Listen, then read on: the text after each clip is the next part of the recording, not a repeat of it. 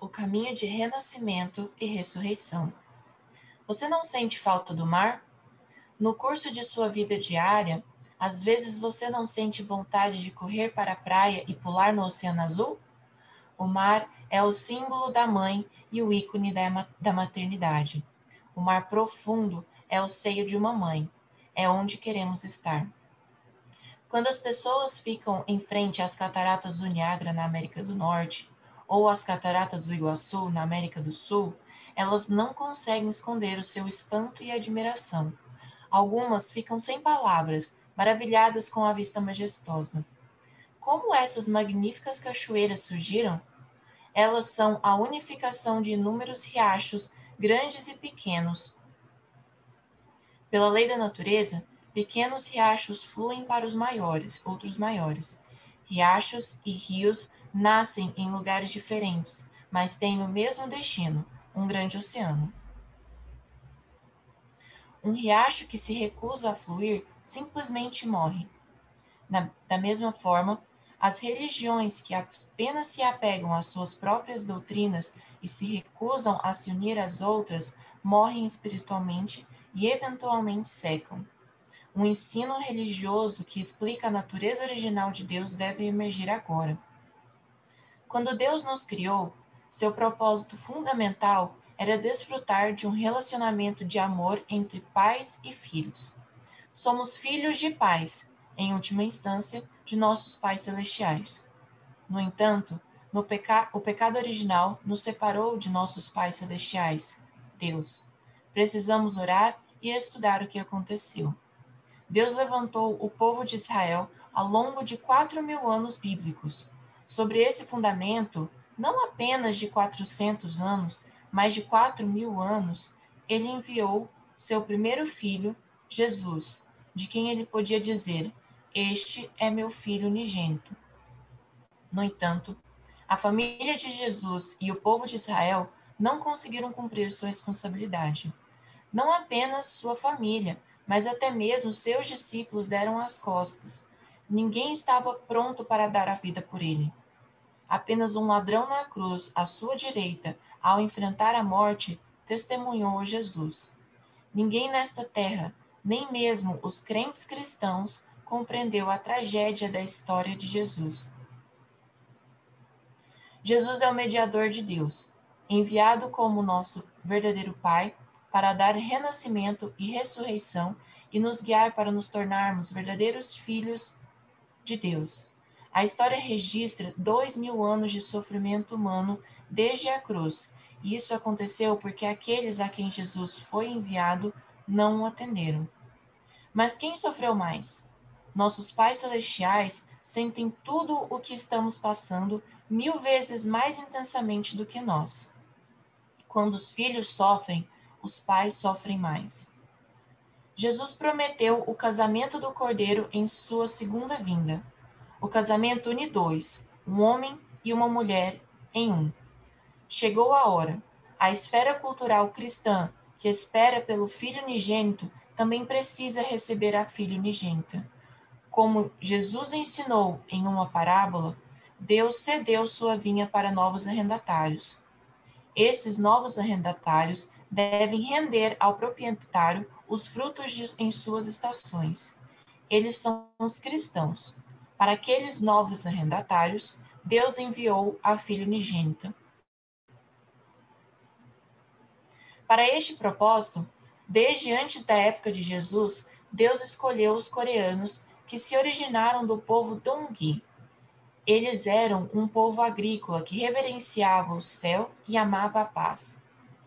Em 1603, um diplomata coreano trouxe escritos teológicos católicos da China para a Península Coreana. Mais tarde, os coreanos que adotaram a fé católica sofreram severas perseguições. Então, no final do século XIX, o rei e a rainha coreanos aceitaram o cristianismo e ele floresceu em seu reino. Em 1920, nasceu meu marido, o filho unigênito, e em 1943 eu nasci, a filha unigênita. A providência de Deus é incrível. Em 1945, a Coreia foi libertada do domínio japonês, mas foi imediatamente dividida em Norte e Sul, com a Coreia do Norte adotando o comunismo. Na época, eu estava na Coreia do Norte, mas novamente o céu me protegeu. Sabendo que eu não poderia crescer em segurança sob o regime comunista, Deus me orientou a fugir para a Coreia do Sul com a minha mãe e a minha avó.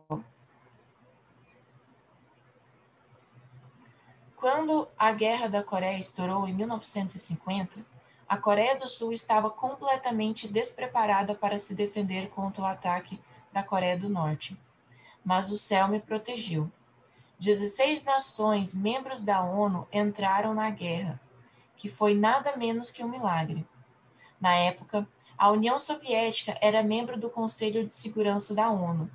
Se a União Soviética estivesse vetado a resolução, as 16 nações não teriam podido participar da guerra. Em uma reviravolta dramática do destino, no entanto, o representante da União Soviética estava ausente na reunião do Conselho de Segurança da ONU quando a votação foi realizada. Isso garantiu a participação das tropas da ONU na guerra. Deus ungiu meu marido e eu como os verdadeiros pais em 1960. Desde então, temos cultivado famílias abençoadas de todas as raças, nações e religiões. Agora, os líderes religiosos em todas as partes do mundo são como são um com os verdadeiros pais e estão multiplicando a cerimônia de bênção. No início de 2018, na cúpula da África no Senegal, um país muçulmano, pedi que a África trabalhasse comigo para defender a vontade do céu. Chefes de Estado, chefes tribais e líderes religiosos de todas as religiões expressaram o seu apoio sincero. Na Europa, tanto líderes religiosos budista como, budistas como cristãos estão trazendo suas congregações para receber a bênção. Os muçulmanos se alinharam com a filha unigênita.